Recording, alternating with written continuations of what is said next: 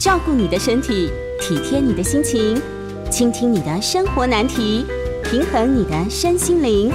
欢迎收听《全民安扣名医时间》。大家好，这里是九八新闻台，欢迎收听每周一到周五晚上八点播出的《全民安扣名医时间》。我是永和更新神经内科方世清医师。另外，如果在呃未来健康研究院也会看到我一些作品。好，那我在新源未来诊所也是啊有一些看诊。那今天我们要讨论的主题是第二人生，这是延续我们之前大概上个月跟上上个月的主题，也就是记忆力开始不好以后啊，我们要怎么办？那第一集我提到记忆力不好呢，我们就要积极面对。因为我把记忆力不好呢，当做是一个好像要变成失智症的一个先兆，那怎么积极面对呢？比如说减少发炎，哦，肠胃要疏通。那如果说大脑在老化呢，用一些外泌体来对抗它的老化。那晚上要睡好，把大脑的这些垃圾的蛋白清干净。那第二集呢，我就没有把它当做病的，我把它当做是一种大脑转型的开始。也就是说，我们记忆力一定会不好的。那如何呃重新改变这个使用大脑的方式，让它变成一种啊灵性提升的一个方法？那我也提到所谓的第二人生。那我今天呢就针对这个第二人生这个主题啊继续讨论下去，因为这个问题哦太重要了。比如说我们在门诊啊，常看到一些呃退休后的老先生老太太啊，也没有很老哦，然后他就觉得他比较焦虑紧张。比如说，整天就晕晕的啊，胸闷啊，睡不好啊，哦，尤其是睡不好。那这些人呢，你你看起来其实是很多焦虑的症状，但是他都会跟你说啊，他工作已经退休了，经济上 OK 啊，那小孩子也都很很很照顾啊，没有什么压力的来源啊。但是他们为什么会觉得很焦虑、忧郁，晚上在想什么事情睡不好呢？其实啊，我把它当作是一种人生的焦虑跟忧郁啊，这种情况跟生活的焦虑跟忧郁不一样。五十岁以前啊，大家工作家庭有压力嘛。五十岁以后哈，这些事情已经事不干己了，但是还是有压力，因为开始觉得人生有点迷惘，你知道吗？这种中年危机的迷惘啊，不晓得说这辈子奉献给工作家庭以外，那还有什么东西呢？那五十岁要等到八十岁，还有三十年呢，所以就开始乱想，就好像睡觉前哈没有事情就开始乱想一样。那这种人生的迷惘哦，不管是中年危机啊，退休以后啊，哦，这些常常叫做这个这个呃这种很大的考验好，那我们今天要解决这个问题呢，就要用所谓的第二人生的观念。那为什么要有第二人生的观念呢？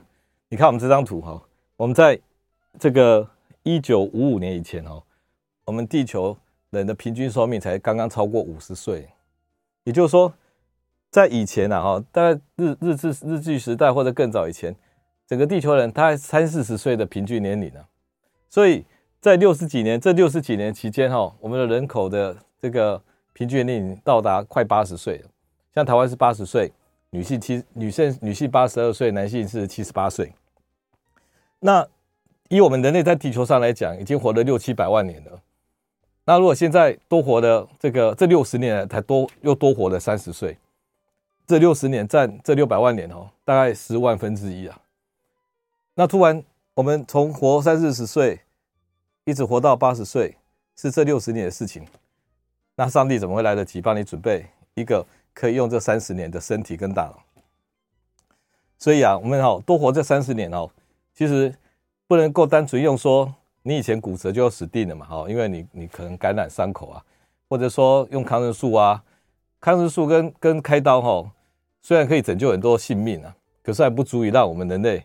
就活多活了三十年，好，所以这个这个这个不是说说这个这么简单的事情呢。其实我们以前呢，我们人生的前半段哦，跟那个猴子的生活没有什么不一样。猴子也是要组织家庭啊，要要照顾家庭啊。好，那我们五十岁以前呢，老实说，我们就是比较高级的猴子生活。那五十岁以后呢，我们不能继续像猴子一样过生活啊，那这样就重复了嘛，多活这三十年。那你也没有什么任务，那每天就就看看电视，运动一下，陪朋友吃吃饭，那这是三十年的目的吗？哦，所以哦，我们这三十年呢，不是说再去重复我们五十年、五十岁以前的这种这种有任务的这个生活。好，那事实上哦，会有这种三十年生活的，在地球上动物不多啊。地球上的所有动物哈，都是交配以后就死掉了。你看那个深海的软体生动物啊，像一些小卷啊什么的，它们交配完哦，它们就自杀了，它们就直接坠入深海啊，然后就不见了。还有一种很特别叫安康鱼啊，安康鱼多特别呢？你知道那个雄安康啊，它就会咬住那个母安康，然后呢，母咬住之后，它身体就不知道为什么一直溶解，一直溶解，到最后只剩下一个精囊哦，连在那个母安康的身上。然后母安康一只母安康会连十几个精囊，然后就牺牲小我了。哦，所以大部分生物哈交配完之后就不见了，连那个猩猩啊、猴子都是这样。但是地球上有两种高级的生物哈。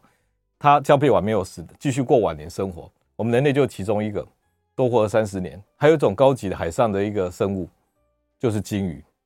你知道鲸鱼有一种叫虎鲸呐，它每次成群结队的四十几只哦。然后那个那个虎鲸妈妈哈，虎鲸婆外婆好了啊，婆婆好了，她会照顾那个孙子。那它可以活到几岁？它活到九十几岁。女女虎鲸呐，那男虎鲸没有照顾那个孙子，活到几岁？活到五十岁而已，少少了那个女女母女虎鲸少了四四十四十年，所以有照顾跟没照顾差很多。这待会我会讲。那我们常常都会说哈，这个这个多活三十年哦，到底是在干什么？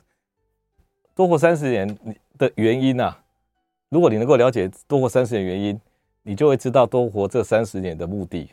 你只知道你比较知道能够做些什么。比如说你今天在路上，你如果捡到钱。捡到一千万好了，或者是中了乐透一千万，你根本是那个没有预预期会得到这个一千万的，你大概就买买车子啊，或者是随便花一花就花掉了。但是如果你是去创业，辛辛苦苦赚一千万，你大概是有一个目标嘛，你要去做什么事情？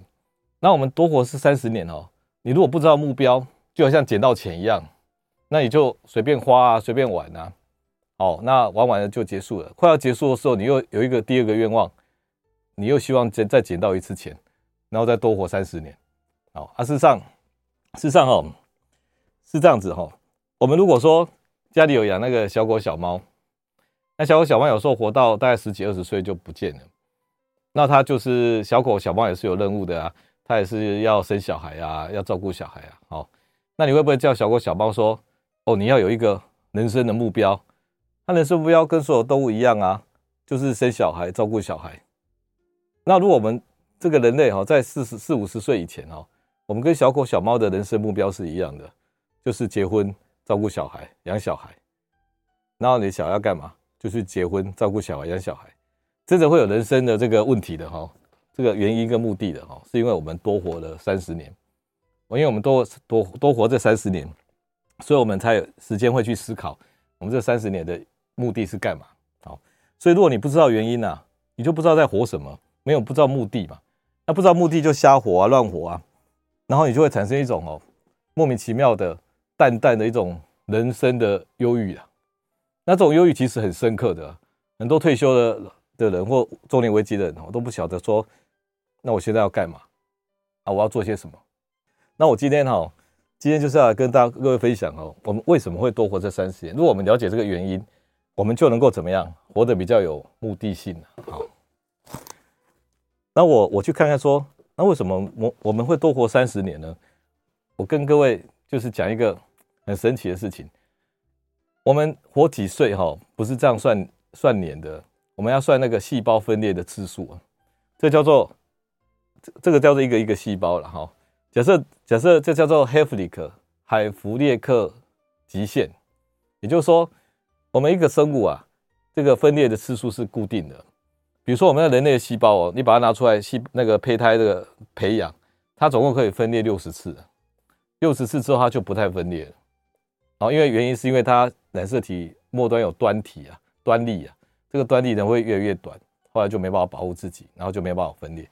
所以大概比如说人类六十次分裂，每一次大概二点五年，这样就可以活一百五十年。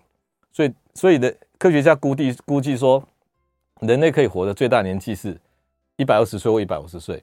因为它以一次周期来讲是二点五年，那是在好的环境培养皿里面才能够活这么好呢。如果我们没办法活在培养皿那么好的话，有吃有喝的，我们可能一个周期就一点多年了，甚至更短。所以呢，我们的寿命啊，不是活几年，是活几次，细胞能够复制几次。那既然细胞复制到后来它就老化了嘛，它的线体也会老化，那这个老化的细胞还会带出更多的这个微环境哈，变得比较老一点，那些分泌一些物质。那人家说老吾老哦，以及人之老，更老就对了。所以整个环境变得很老，那细胞就会开始也活不好了。但这个不是重点，重点就是一个细胞一个个个体哈，能够活的次数就是固定的。那为什么我们会多活三十年？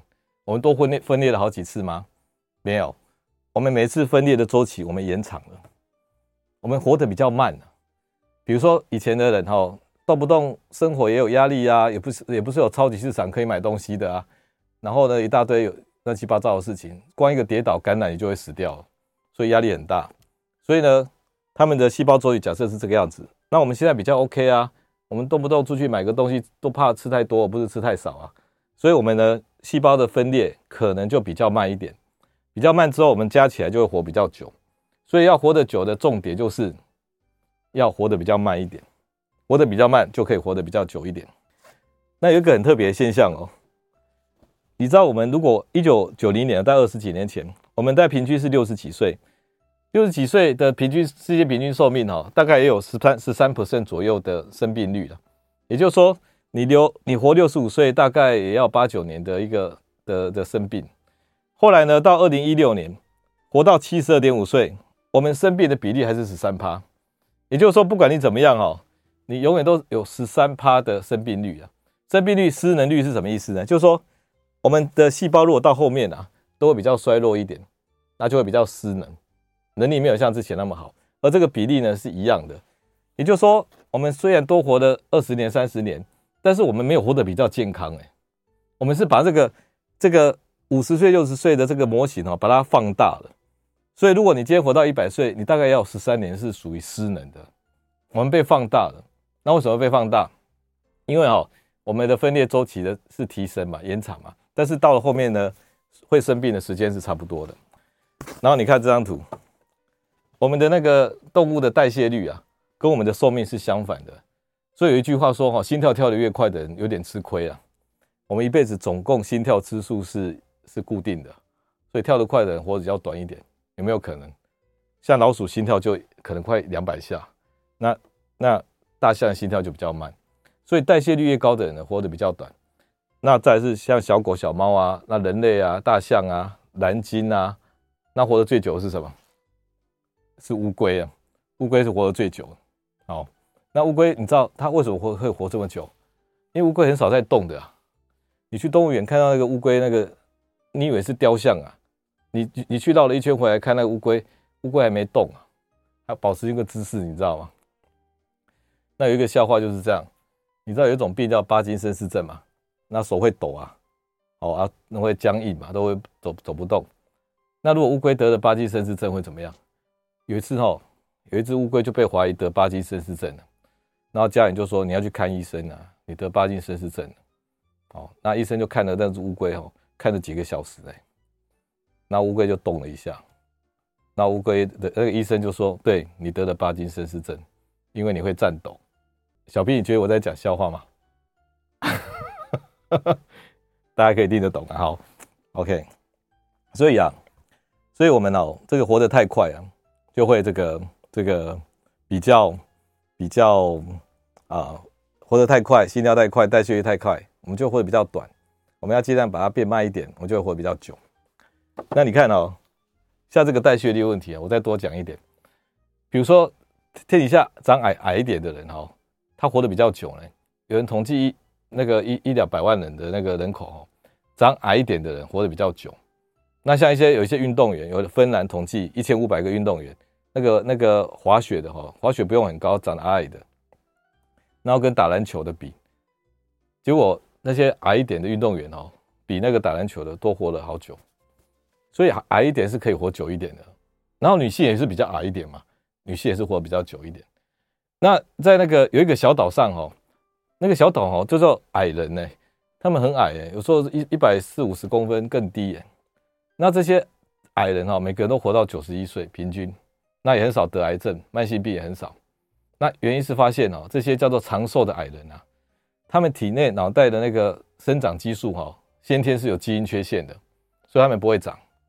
他们长得很慢哦，那就活得很久，而且不带生病。所以有时候这个你不要人家说长得矮矮的哦，就笑人家，人家可是命是活得很久的，因为他生长激素少，所以他就活得比较慢，那细胞的更换就比较慢，然后就活得比较久，也比较不会生病。好，这个是特别的。欢迎回到九八新闻台全民安扣节目，我是永和更新神经内科方世清医师。今天九八新闻台的的节目在 YouTube 频道也有直播。好，那我们要继续讲下去。那如果我们没有天生长得很矮，然后生长激素又够多，那怎么办呢？没有这个福气享受那个长寿了吗？哦，那天天都很很紧张啊，担心那个 活得不够久，至少比那个矮的人差一点嘛。哦，那怎么办呢？我们就要来节食。我们节食哈，饮食控制、热量控制是一个可以减缓代谢的一个方法。而且非常有效哦！你看这个老鼠吧，这是老鼠哈。老鼠你给它检查，减少三二十五趴，它多活了好几个月。你给它减少到五十趴，只给它吃一半的食物，热量一半的食物，活老鼠还是活得好好的，比较瘦一点。然后它可以多活那个一半的日子，比如说他从三十三十个月的年龄哦，活到快五十，活到快五十几个月了，所以等于多活了半辈子。所以所以你有一个概念就是少吃一半呐、多活一半，好不好？把它背起来。少吃一半，多活一半。为什么少吃就会多活的呢？因为啊，你的代谢哦被逼得要变慢了。像像我最近这两个月哈，我实验我只吃晚上一餐呐，然后晚上我就随便吃了啊，早上中午都没有吃啊，最后就喝水。那我要看门诊下午啊，那我就很虚啊，然后讲话都不能很大声，然后想要跟病人吵架的时候连力气都没有，所以说病人脾气都很好。因为我要很小心的过日子，然后一直撑到晚上，哦，那晚上就随便你吃了。那体重有没有变轻？有了变轻，那整个人变得慢慢的，哦，还蛮舒服的，所以大家可以试试看，好。那除了少吃以外，哈，什么时候吃比较 OK 呢？一天里面如果少吃，你是分配在，比如说你真的少了三成的食物好了，但是你是一整天分配的，啊，每天都吃一点吃一点，啊，加起来是少了三成，这样有没有效果？效果不大。只多活了一成的寿命。如果你要少吃三成的食物哈，你要多活三成，那怎么办呢？你要集中集中来吃。这个研究是那个老鼠的实验，老鼠是夜行性的动物啊。你在晚上它在活动的时候，你给它吃，你给它整个晚上随便它吃，跟晚上给他只吃两个小时，所有的结果出来就是只吃那两个小时的那个老鼠哈，它多活了快三十五趴的年纪。好那很很可怕的事情啊！哦，一天只吃一次，然后就吃两个小时，然后整个热量是减少三十 percent 的，它竟然多活了三十五趴的年纪，什么招数都不要用，也不要买高贵营养食品，就吃三就只吃七成的食物就可以，热量啊，而且集中在两两个小时吃。那因为老鼠是夜间的嘛，好，那我们是白天的，所以你白天集中两个小时吃完，其他时间都不要吃，这样子是可以活最久的。在老鼠的实验里面是这样告诉我们的。好啊，所以我选择哪一餐，我就选择晚餐了。因为你晚上如果不吃好，有时候我跟你讲，你半夜血糖低到真的连睡都睡不好。好，那那个为什么这样做呢？你看哦，为什么这样会得到最大好处？你每次吃东西哈，我们身体都要忙，基因都要出来活动，然后身体会有点发炎的状态。所以你吃的越少，时间越短，你身体的发炎跟基因的启动是最少的。所以这个研究同时看出来哦。这些不同时段吃的哈，只有这一组只吃两个小时的，它基因的启动是最少的。而基因启动就是老化的现象，好，所以尽量不要干扰基因的启动，大家就是偷偷摸摸的、静静的活，然后你就会活久一点。连吃东西都不要干扰它。好，我们的肠道跟肝肝脏是很容易老化的，像老鼠最老化的器官就是肝脏，所以你每次一次就是让它忙了一阵子，你知道吗？那这个概念就是这样。像我们的胰脏啊，你每次吃到甜的哈，有糖分的，有淀淀淀粉类的，我们接到体内来，怎么把糖送到我们细胞里？就是要靠胰岛素，胰岛素就胰脏分泌的，所以你吃了甜的，血糖高了，它就要分泌胰岛素。但是分泌胰岛素的时候，它同时啊，它分泌那个叫做胰岛类淀粉多肽，英文叫阿米令。这个阿米令哈，它实际上是可以减少你食欲，它也是有做很多好事的。可是这阿米令会卷曲成一种抑制的蛋白，叫类淀粉抑制蛋白，它就会累积在你的胰脏，哎，所以你胰脏就会产生一些疤，一些垃圾蛋白，然后就会让你的那个胰脏受伤、老化、死掉。所以好像你每次吃一次甜食，你就毒害一下你的胰脏。所以你的胰脏，你越吃越多次，一天吃五六次。除了三餐有甜食、淀粉，中间还再加饮料、甜的饮料、蛋糕、饼干，那一天吃六七次，你胰脏就要出来六七次。那我们胰脏的寿命哈是算次数的，比如说你一辈子用一万次，你就把它消耗掉了。所以你不要吃那么多次，吃那么多次是是增加胰脏的负担。而类淀粉抑制蛋白呢，它的累积啊，我们身体的病除了糖尿病以外，大部分都是脑袋的病。脑袋累积了这么多类淀粉抑制蛋白，那就会。退化，失智嘛，所以会不会是这个脑袋啊越用越退化？会不会有这种现象？跟那个胰脏糖尿病一样？啊，其实是这样讲啊，哈，我们脑袋呢越用越退化，不用也会退化。其实就像一台车子一样，你如果买回去哈，你天天都上山下海，然后一直乱开啊，它也会提早报销，因为它整个有一定的那个使用的程度嘛，你用完了就没有了。那但是你天天都都不开，然后它也会被被那个那个神经细胞也会也会不连接而死掉。所以大脑怎么使用，就是用的刚刚好就好，不要用太多。好，这个不是说都不要用了，好，往往鼓吹说不要用脑这样子，好像是这个。像我们吃东西，一天吃，假设你你一天吃两餐好了，那你中餐你可以肚子饿，你吃个蛋白质的类的，香蕉、蛋白那个卤那个卤蛋都可以啊。那就撑过去了，那中间就是喝水啊。那到晚餐随便你吃，因为你一天就只用一次胰脏就可以了。好，你记得胰脏是用次的，用一次少一次。好，还有人先先天本钱比较少，他就很容易得到早期的糖尿病。好，OK，好，那我们的神经元细胞哦，你看哦，我们小时候哈，我们神经细胞就长齐了，它从那个脑室的旁边长到我们的大脑皮层，然后发育。然后它就长完了，然后它长长大以后，它小时候我们很很很爱去学习嘛，爱爱玩嘛，然后我们就开始连结，然后到青春期之前哦，有连结的神经细胞就活下来，没有连结的神经细胞就会消掉，这是大自然哦，是上帝做的。然后这些消这个剩下来的神经细胞哈，连结的就一路用到你死掉那一天，中间就没有再给你补充新的了，就这么多，你省着用。然后呢，大脑的这个体积啊，大脑皮层的体积，那个细胞的量啊，越来越少，越来越少。随着你的年纪，一定是越来越少的，因为没有人来换，好，所以越来越少。可是你怎么没有变笨呢？你二十岁，你你清完了，你就变少了啊？你怎么没有变笨？因为你的连结是增加的，你的神经数目虽然在减少，可是你的连结在增加，因为你在学习，神经要连结。那神经怎么连结？它把这个世界的讯息从从外面搬到你的大脑来，透过什么？透过海马回。海马回呢，把世界讯息搬到大脑里面来，所以它就一直连接。但是后来是抵抗不住，可是这件事情做到什么时候，它就不做了。做到大概六十岁左右，到六十岁哈，海马回已经搬不进来了。第一个，它也老了，那皮层更老，仓库里面东西都堆满了，你还要继续往里面堆干嘛？所以你今天都不要得什么失智症啊，什么神经退化病，你光是老化。到六十岁左右，你的海马回就不够用了，就不能再跟世界这么联系了，就不能再继续堆积了。大脑皮层拒绝接收新的东西了，它已经形成一种嗯比较自给自足、不靠外界讯息在喂养的一个状态了。所以你不要一直想要再堆进去，再堆进去越堆会怎么样？会把大脑哦堆到更乱了。好，所以有些人记忆力不好，然后你继续堆。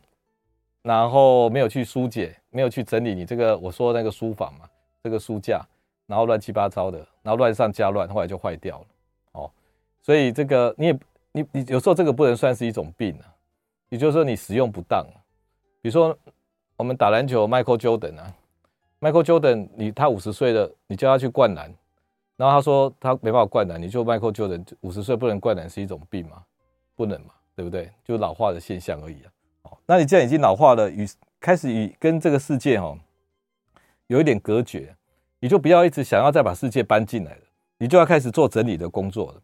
我们青春期的时候，大脑是没有连接的，它会有一个步骤把它消掉的，然后有连接还活下来。这个动作是生理性的，是老天爷帮你安排好的。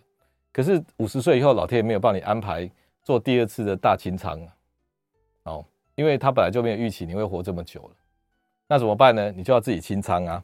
你如果不清仓，里面堆了一大堆东西，东西更不放进来，然后就坏掉了。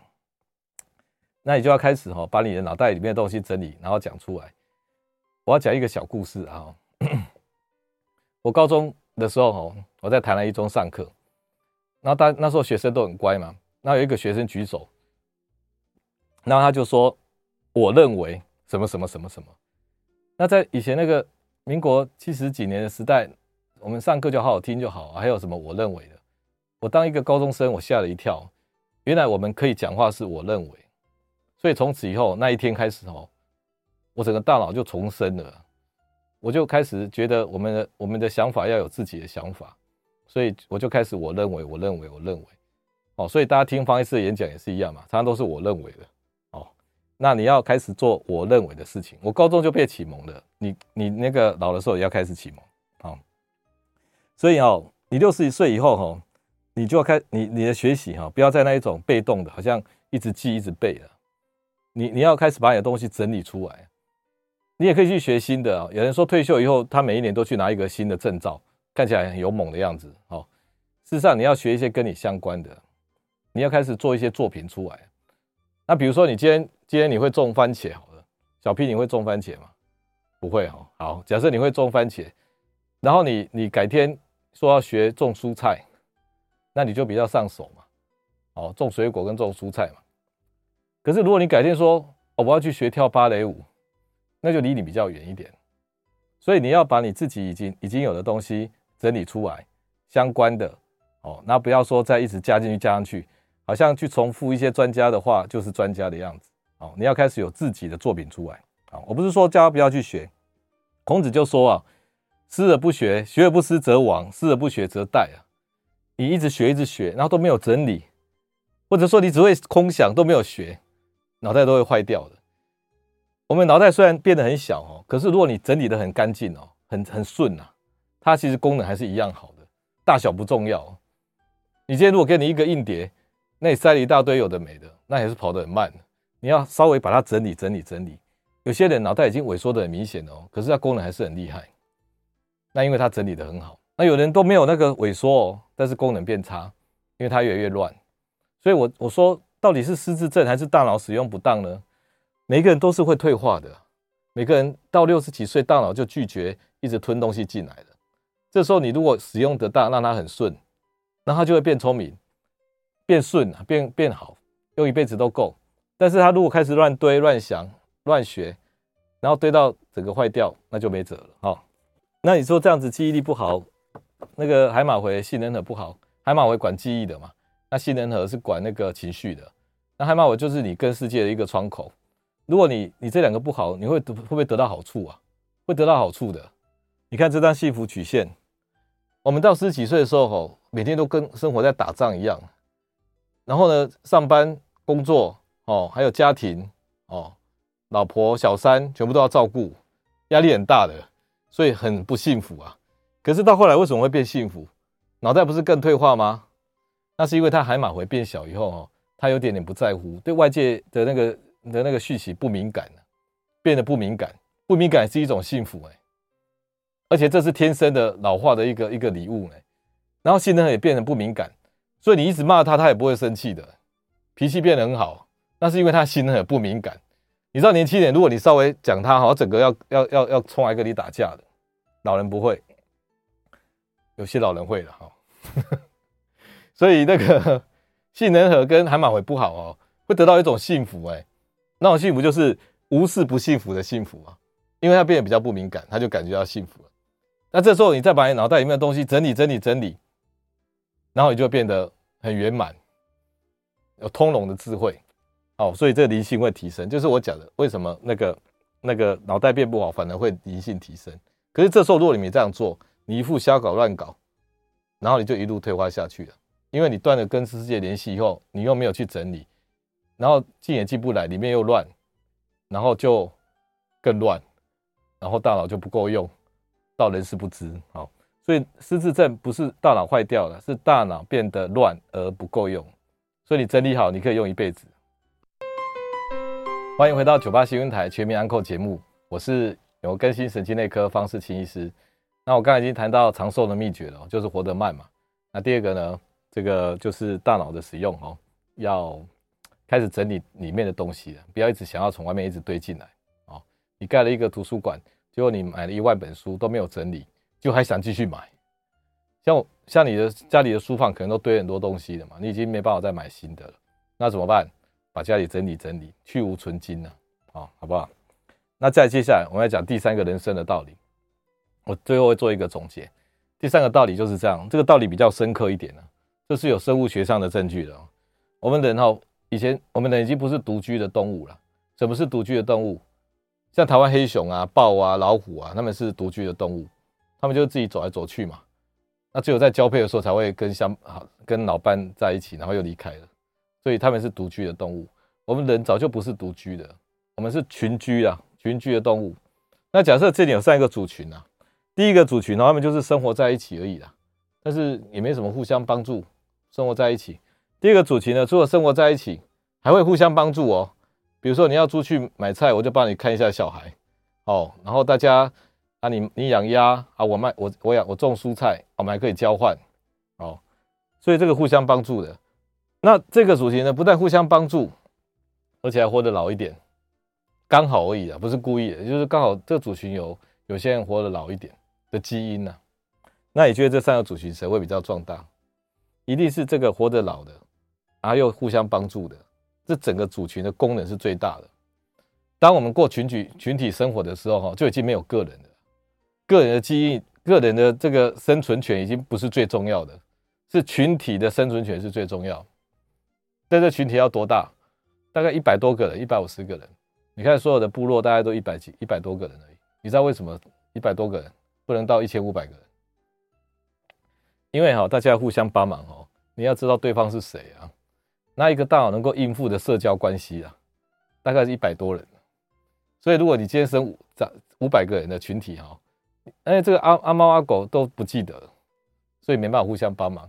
所以你看哦，社那个非洲部落啊，很多一百五十个以上，他们就会去分分家了。好，那维维持里面是这个了解的。那这件事情呢？不是说老天爷喜欢人类，说哦，好看的都给你啊，那你活得很久啊？不是的，那是因为你哈，在这个群体里面有互助，而且你又刚好长寿，这种族群是最得力的，最会繁荣的，长生最多小孩的，然后呢，基因就会被留下来。我上次不是讲祖母理论吗？祖母因为照顾那个孙子孙女，所以他就活得比较久。所以在有人去做田野调查哦，非洲里面。有照顾小孩孙子的祖母啊，跟没有照顾孙子的祖母，祖母的年纪不同，一个活到五十几岁，更年期差不多就挂了；一个活到七十几岁。那你看那个虎鲸啊，老虎的虎虎鲸啊，鲸鱼，那他照那个虎鲸的阿嬷哈，会照顾那个孙子孙女哎，孙子孙女啊。那有照顾的话，阿嬷就活到九十岁嘞。好，那个虎鲸阿嬷。只有虎鲸阿爸阿阿阿伯哈阿公啊哈比较没有照顾那么多，所以虎鲸阿公只活到五十岁。好，所以我们这个经验我们自己要注意啊。我刚才说祖母都照顾人类的祖母都照顾孙子嘛，那人类的阿公没有照顾孙子啊，那也是很危险的。以虎鲸的历史就是这样，所以我们那那个男性哈当阿公的要在群体里面有功能，有什么功能？抢着照顾孙子哦，也不错啊。好，就照顾阿嬷就好了。所以阿公照顾阿嬷，那阿嬷照顾孙子，产生贡献，好不好？好。所以这个是祖母理论的延伸版的。祖母理论哈，是是我们那个这个互助的基因哈，利他的基因被留下来的原因呢。你以为说我们对人家好，然后是这个这个好像好像是一个道德感还是什么精神层面的，不是，它是一个基因层面的，它在基因上是可以存在的。今天如果这个组群哦，我们人类过群体生活，然后又有互相照顾，里面又有有这个活得比较久的状态，三个加在一起壮大，所以我们筛选出两种基因，一个叫长寿基因，我们活得比较久了，因为我们过这种生活。第二个我们会利他，所以利他基因是被筛选出来的呢。你这你都你会觉得说，你会觉得说哈，这个这个今天跟人家在一起很开心，然后人家觉得你很棒哦，很开心，那你做一些好事你很开心。这些都是有理由的嘞，这种开心是真的开心呢，哦啊，所以你如果你很忧郁啊，有点不开心，其实就是在这件跟人的连接上做得不够好，做得不够好。那我们刚刚提到说，好像好像我们在这个生态学的天择啊，哈，被选择出这个利他的基因呢，我们对别人要好，但是我们也可以从另外一个角度来看哦，今天我们这个人哈，已经不是一个单位了。我们整个群体才是一个单位，你一个人不是很重要，因为你已经过群体生活了。像如果你是独居的动物，你什么都要会啊，你也要打猎哦，啊，你要什么什么全部都会。可是如果你是群体的生活，你就不需要什么都会，大家互相帮忙，对不对？那你今天互相帮忙跟不互相帮忙有没有差别？一定要有差别，一定要有一点惩罚跟奖赏。那你的身体里面哈。就好像有一个眼睛在看着你，你你自以为你可以掌控你全部啊，其实没有。我们这个人哈的意识啊，就好像是那个电脑的荧幕这么一个层小小的层次而已。至于电脑怎么跑的，你其实不太清楚。那怎么跑的？我跟各位分享一下。我们身体里面可能啊哈有某个监视器啊，或者像眼镜一样，它在看着你。然后呢，看着你呢，跟主群的关系怎么样？然后对主群是不是有贡献，还是有害？如果你今天跟主群连接好，有贡献，那这个看着你的东西哈，其实这个东西也不是很神奇啊，很神秘啊，就叫表观基因呐。也就是，我们的基因的剧本都一样的，但是上面有一些甲基化，然后它会去调节这个基因要不要打开，那个基因要不要打开。而这个表观基因的调节是谁来决定的？是环境决定的。所以环境如果觉得你很好，表观基因就帮忙你，然后把基因打开。你就过得又长寿又开心了，多巴胺出来了嘛。如果你今天表现不好，跟人家不连结，然后呢很自私，甚至有害，你的表观基因也会出来，这个为民除害。他首先会提醒你，就是你这样做不对哦，然后血清素就降低，然后你就变得忧郁焦虑。那如果再更低，他甚至让你命都没有。哦，所以你的、你的、你的那个基因的表现哦，是被表观基因决定的。表观基因呢，又是被环境决定。环境的敌意或恶意会决定他要走哪一条路。好，所以这个、这个、这个是利他。好，最后这一章，最后这一章就是第二人生啊。第二人生是什么意思？就是说哦，你中年以后哦，我们先讲什么叫第一人生啊。好，第一人生。就是你，你出生的原生家庭不是你决定的嘛？哦，有人说眼睛没长好，然后出生就很苦这样。那有人一出生就很好啊，所以好跟不好不是你决定的。那父母亲对你的爱，亲子的爱，也是运气运气的。有些父母亲的爱是很无条件的，那小孩子成成童年也是非常的正常。那对人是有信心的。哦，这个占多少？这个占一半。啊，另外有四分之一的人哦。他需要靠小孩子巴结，父母很严格嘛。然后呢，你要表现好，我才爱你；表现不好，我就不理你，甚至处罚你，很严格。然后小孩子要讨好父母，然后就过得像狗一样。他在在小时候讨好父母，他在学校讨好老师，去上班讨好那个老板，那在家里讨好老公。那一辈子的爱哈，得得到别人的爱，都需要靠讨好的。那这像什么动物？像狗一样。狗就很会讨好主人的四分之一，那另外四分之一是什么？因为它也是受到伤害啊，所以它选择排斥别人。因为你，我怕你不爱我，我就先不爱你。好，排斥，那是什么动物？像猫一样，猫不会喜欢跟人家瞎货的，你摸它都不是很开心的。所以猫像猫一样排斥人家，那这占四分之一。那这就是你原生家庭造成的啊，决定你的人格、你的处事态度啊。那你还可能遇到一些不好的创伤经验啊，等等等的。这这我所谓的第一人生。那第一人生的学习也是被动的。哦，你去念书，然后老师教你什么东西，你就把它背起来。那很多教条、很多规范，这叫第一人生。那我们这些东西到五十岁哈，照理来讲，你已经算结束你的你的嗯生态学上的意义了，你已经算可以死掉了。所以五十岁以后，就像我这个年纪，那我们就当做已经死掉一样，重新再再长一次。好，本来哈这个老天爷哈在青春期时候有帮你大脑做过一次大清扫。我们在五十岁大清扫之后，你有些神经就不见了，所以你小时候有一些有一些经验哈。你爸爸妈妈跟你讲的，你都忘记了。好，那小时候清掉了。好，我们老的时候还再清一次。欢迎回到九八新闻台全民安扣节目，我是永和更新神经内科方世清医师。那我们做这一段做结尾了哈。那我这这一阵子讲第二人生哦，这个词，这个词事实上用的蛮好的，因为我们要再重生一次啊。好，我们要重生一次，我们多活这三十年呢，从五十岁到八十岁就是第二人生了。因为演化上吼，我们本来身体吼已经到一个尽头了，我们的大脑到六十岁也大概海马回就不够用了，不管你要不要都是不够用。如果你要硬撑哦，然后用第一人生的方式啊，这个也也也也不会有什么也也不会有什么好果子吃啊，所以你就强迫一定要改变你的使用方式啊，哦，一定要改变使用方式。那这个使用方式呢是有生态学上的基础的哈。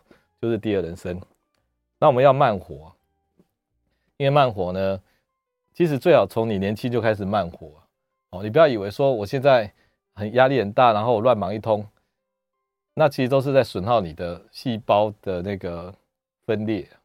因为我们一辈子，比如说分裂六十次好了，啊，你最近那么忙，忙着三五年，那你三五你就等于活十年呢。哦，因为你分裂比较多次啊，那你就少少活了。啊，所以不需要那么拼。那一天吃一餐其实也不错啊，少吃，然后代谢自然就会慢。因为最近我说只吃晚餐嘛，那我下午看门诊哦，我看快一百个人呢，都慢慢看，然后也不会跟人家吵架。哦，所以少吃，然后这个慢活。那第二个，脑袋里面的东西哈已经够多了，你不要说一定要学一大堆一大堆，像那个收集狂一样，哦。念书啊，学问啊，什么都要会。那有时候只是一种炫耀，你知道吗？哦，我脑袋知识好多哦，谁谁谁我都背得起来。其实不需要这样，你要把脑袋的智慧让当做圆通啊，你就要做我那讲方医师讲的那个。我认为，我认为，哦，不要用背的说谁谁谁讲什么，谁谁讲什么，那个东西没有好果子吃啊。就是要做我认为的，哦，就像画画。你不要一直以画得漂不漂亮，画得像不像，你的美术技巧是什么？你如果要去考美术班，可以这样。你到了五六十岁，你要调整你的大脑哦，你要创作，你就要画感觉。一个人哦，画感觉，就算没有像哦，也五分像、六分像、七分像。但是如果你要画漂亮哈，哦，那就会很不像。哦，所以不要以这个为标准。最后这个利他，这个利他就是一个新家庭啊，一个新的家庭。你小时候是原生家庭，一直到五十岁。你也要产生一个新家庭，这新家庭是什么？就是跟你的这个社会关系。其实像我今天或这阵子在网络上分享这些医疗知识，我也是一种保持一种医疗社会文化运动的心态啊。所以大家听了我的话，然后就好像我的一个新的家庭一样。哦，那那因为有这些大的目标哦，你比较不会被一些小事情纠结啊。我讲一个笑话，比如说你要待会要去签约，签那个。几千万的约，就你停在路边，然后一个交通警察过来说：“哎，怎么停在这里？要开罚单哦。”那我问你，你是会跟他鲁说：“哦，我才停一下，我人坐在这边，你为什么开我罚单？”你今天如果没有那几千万的要签约的哈，你可能会要跟他吵一个下午，而且还会被逮捕。但是如果你要开几千万的约，你就说：“哦，警察先生，不好意思，对不起，哦，那我签一签。哦，真的辛苦你了，感谢。哦，是不是？那差别在哪里？”一个是哈闲着没事的人，等着跟警察吵架的，因为他单位没事啊。一个是待会要签几千万的约，那他可以陷在这种跟警察吵架的那个那个纠结里面吗？不行嘛。所以重点是什么？找一些大事，哦，那这大事是利他的事啊，利他的事。因为你你你活到多这活这三十年哈，就跟那个那个虎鲸阿嬷一样啊，虎鲸阿嬷都是带头的呢，因为他知识最丰富，然后带领整个群体，他是母系社会，然后他活到九十岁，好，然后那个那个虎鲸阿公哦，衔子在那边晃来晃去的，活到五十岁，所以你多做一些对群体有益的事情哦，不但多的好，而且活得开心呢，啊，那这也是我我这个最近挤出来的哈的一个一个。一个题目啊，那当然这个只是心法而已啊。好，这是说慢活、创作、利他，每个人每个人因人而异的做法。那你把这个心法放在心里，然后去调整，过你的第二人生，